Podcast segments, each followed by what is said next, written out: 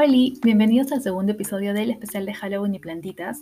Yo soy Mari y hoy les voy a hablar de tres plantas muy venenosas. De hecho, em, estas tres son consideradas de las más tóxicas del mundo, a pesar de que son muy lindas por fuera y tienen flores de colores hermosos y que llaman mucho la atención. Y en especial la tercera, eh, es una planta demasiado común que de todas maneras han visto en algún parque o jardín cerca a su casa. Entonces, para no hacerla más larga, vamos a empezar con la primera planta que es la veladona. Esta plantita es muy conocida por, los efectos nocivos que tiene. De hecho, la mencionan en varias películas y una de las primeras en la que yo escuché sobre esta planta fue en El extraño mundo de Jack, la escena en la que Sally quiere envenenar al Dr. Frankenstein para salir a la calle.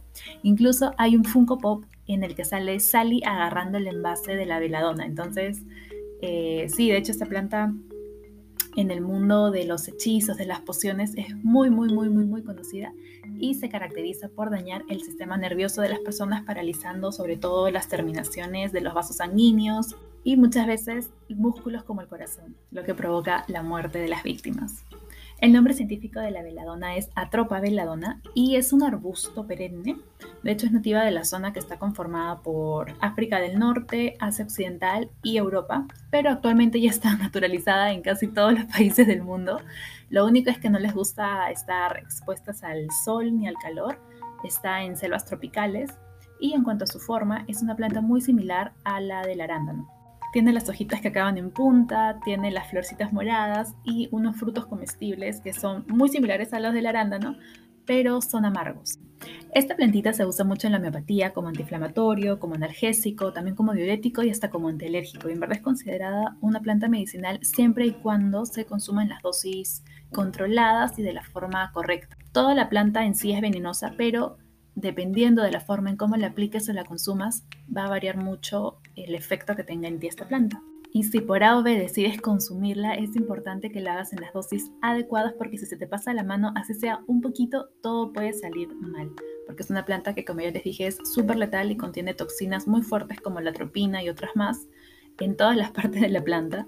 De hecho, eh, una persona de 70 kilos podría morir con solo comer 10 bayas, entonces el poder que tiene esta planta es increíble. Ahora, un detalle interesante de la veladona es que a lo largo de los años ha variado mucho el uso que ha tenido. Ha sido usado como planta medicinal, como cosmético, como veneno, como droga, como planta para pociones mágicas, por adivinos. Entonces, ha sido una planta muy versátil, creo yo, a lo largo de la historia. De hecho, existen registros que esta planta se usa desde tiempos prehistóricos, pero no se sabe exactamente con qué fines. Simplemente han encontrado restos de la planta en tumbas de personas y así. Y bueno, ya los primeros registros que hay de sus usos son a partir de los griegos, que la usaban como afrodisíacos para las orgías que hacían y también la usaban como eh, para sabotear a los equipos de guerreros em, rivales. Y también la usaban personas relacionadas a la espiritualidad. De hecho, los griegos no le llamaban veladona, los griegos la llamaban atropa por la diosa Atropos, que era quien elegía la forma en que cada persona moría. Fue recién durante la Edad Media que esta planta empezó a usarse ya de forma masiva con magos, brujas y adivinos, porque esto les ayudaba mucho a ver el futuro gracias a las alucinaciones que les fomentaban. ¿no? Incluso algunos decían que esta les daba la sensación de volar. Y bueno, según algunas tradiciones celtas, se creía que esta planta tenía un espíritu que salía una vez al año para celebrar el sábado con las brujas y al enterarse de esta leyenda, obviamente, la iglesia prohibió las flores y la consideró como una planta demoníaca. Ya por el siglo XVI en Italia empezó a surgir la moda en la que eran mujeres muy hermosas las que tenían los ojos dilatados y las mejillas rojas. Y bueno, lo que usaban para eso era la veladona infiltrante, porque recordemos que la flor estaba prohibida. Entonces hacían sus filtrantes, lo tomaban y a los minutos los ojos de todas las mujeres se dilataban y sus cachetes se ponían rojos justo por el calor que, que provocaba esto y las alucinaciones. El problema fue que Muchas mujeres empezaron a morir, a presentar problemas en la piel, a presentar alucinaciones a temprana edad. Y fue gracias a esta moda que la planta adquirió ese nombre, Belladonna, que significa bella dama en italiano, ¿no? Pero bueno, esto duró poco, duró unos cuantos años nomás. Y ya después de esto, más bien, la veladona empezó a usarse para cometer muchos asesinatos, porque en ese momento era muy difícil realizar una autopsia y determinar cuál había sido la causa de muerte de cada persona. Entonces, em, se usaban muchos para culminar con la vida de parejas, de amantes, de rivales, de personas que querían quedarse con las propiedades o el dinero de otra persona más. Entonces, sí, y no solo para matar, si no querías matar a nadie, pero querías quedarte con sus pertenencias, simplemente podías dar una pequeña dosis adecuada y declarabas mentalmente inestable a un familiar para quedarte con toda la herencia. Entonces, sí, fueron épocas, o sea, en verdad la veladona es una planta muy buena, pero fue usada de maneras muy turbias que hacen que uno hasta ahora tenga un mal concepto de esta planta, pero nada que ver. Así que nada, solo por si se lo preguntaban, actualmente esta plantita se sigue usando en la medicina. De hecho, hay cremas de veladona para combatir la artritis, dolores reumáticos, em, solo que si son productos de laboratorio, la dosis está muy bien controlada y no es letal, ¿no? Bueno, y si alguien por cosas de la vida se intoxica con esta planta, que aún es muy común en los bosques de España e Italia, lo primero que va a presentar es ausencia de voz y movimientos bruscos e involuntarios en las manos y hasta en los dedos, ya que el sistema nervioso empieza como que a, a fallar por ahí. Y poco a poco siguen los mareos, las pupilas dilatadas, el rostro se va a hinchar, van a empezar las alucinaciones y dependiendo de la cantidad de veladona consumida, así como también del peso de la persona, estos efectos pueden durar mucho tiempo, pueden durar poco tiempo, pueden ser permanentes o pueden hasta provocar la muerte. De hecho, ya esto ocurre en menor frecuencia, pero todavía ocurre, todavía intoxicaciones por veladona. Pero lo bueno es que ahora ya hay antídotos específicos que bloquean el paso de los componentes. Entonces simplemente hay que tomar un montón de agua, hay que inducir al vómito y realizar un lavado estomacal y con eso es suficiente. Ahora, la segunda planta es la cicuta, que es una planta también muy conocida por sus efectos mortales. Es una planta también nativa del norte de África y de Europa. Em, y su nombre científico es Conium maculatum y es comúnmente conocida como hierba de brujas o perejil de brujas. Esta plantita se propaga muy muy rápido, de hecho es considerada un poquito como invasora. Es un arbusto que crece hasta los 2 metros y bueno, dentro de las sustancias tóxicas que contiene está en la cicutina, que paraliza el sistema nervioso, produce convulsiones o hasta el coma incluso, y la conina, que está situada en los frutos, hojas y raíces, que es la que es más letal y produce la muerte. En la Roma y Grecia antigua ya se usaba como veneno habitual. De hecho, el filósofo griego Sócrates murió tras beber una copa de cicuta siguiendo el proceso habitual de ejecución de esos tiempos. Y los síntomas iniciales que produce son mareos, dolores de cabeza muy, muy, muy fuertes, se te baja la temperatura maleado y sientes como todo tu cuerpo se te va. Y no puedes moverte y te quedas como que paralizado físicamente. En este caso, la parálisis es desde abajo hacia arriba, o sea, empiezan como que se te entumecen los pies y, luego van subiendo las piernas y la cintura. Y una vez que la parálisis llega a tus pulmones, es ahí que ya la víctima muere de asfixia, ¿no? Entonces son varios minutos como que de terror, porque en el caso de la veladona, mientras todo tu sistema nervioso se va alterando, tú estás alucinando, entonces tú estás como que en otro mundo y no te das cuenta de lo que pasa. Pero con la cicuta tú estás en tus cinco sentidos, estás consciente de que tu cuerpo se está paralizando y no puedes moverte, pero no puedes hacer nada porque físicamente ya ya fue. Entonces, no sé, es como una pesadilla en cámara lenta, creo yo. Y para colmo, es una planta que hasta ahora no tiene antídoto físico y para matar a una persona con cicuta solo necesitas unos gramos de frutos y ya está. O sea, es una planta muy letal también. Igual que la veladona, tiene plantas muy similares.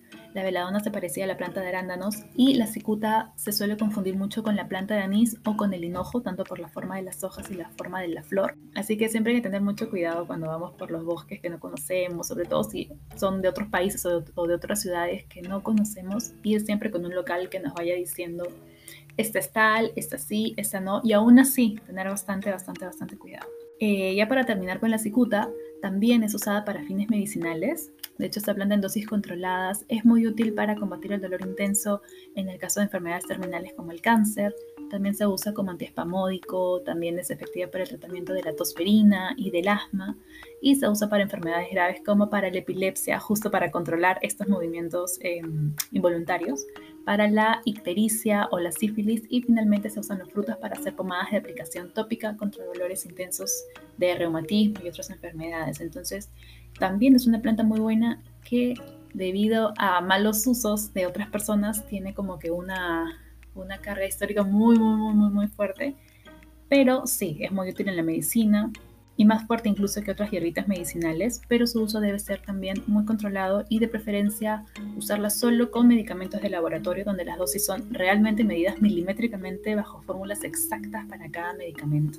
Y finalmente vendría la tercera, que es la más especial para mí, o sea, es de la que más ganas tenía de hablarles, que es el laurel enano o también conocido como la delfa o laurel en flor. Su nombre científico es Nerium oleander. No es el laurel de comida, eh, no, es un arbusto que se llama laurel en flor justamente porque la hoja es similar y tiene flores. Así que no se preocupen que la hoja que comemos en casa con los tallarines rojos es súper comestible. Este es otro tipo de laurel. Es un arbusto muy lindo, es muy llamativo.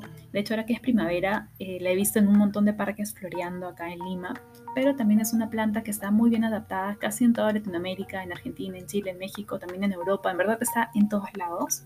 Aquí en Perú, sobre todo en Lima, no hay parque donde no exista una adelfa. Pero un gran detalle de esta planta es su toxicidad.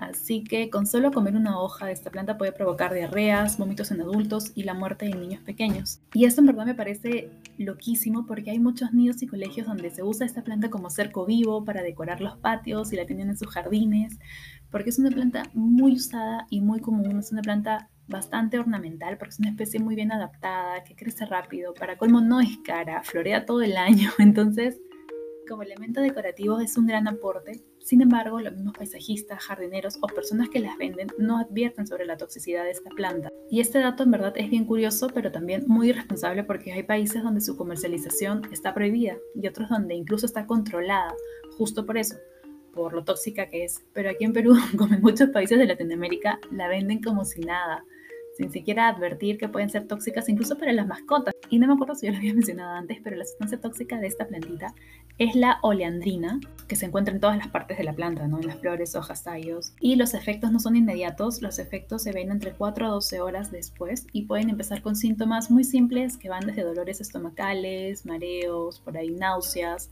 Se puede complicar un poquito con irritación, salivación excesiva, vómitos comunes o vómitos con sangre y los síntomas más fuertes son ya hasta taquicardias, arritmias paro cardiorrespiratorios. Entonces, si tienen por ahí eh, laureles en sus jardines o por ahí cerca, tengan siempre eso en cuenta, lo tóxicas que son. Entonces, nada, como recomendación final, si en algún momento están en un bosque o en la selva, por favor no coman ninguna planta que no conozcan. Tengamos en cuenta que no todas las plantas ni todas las flores son comestibles. Si bien muchas tienen propiedades medicinales, tampoco podemos abusar de ellas porque suelen tener contraindicaciones o efectos secundarios. Así que eso sería todo por el episodio de hoy. Espero que les haya gustado y que hayan aprendido un poquito más de estas plantas venenosas. Nos vemos en el siguiente episodio.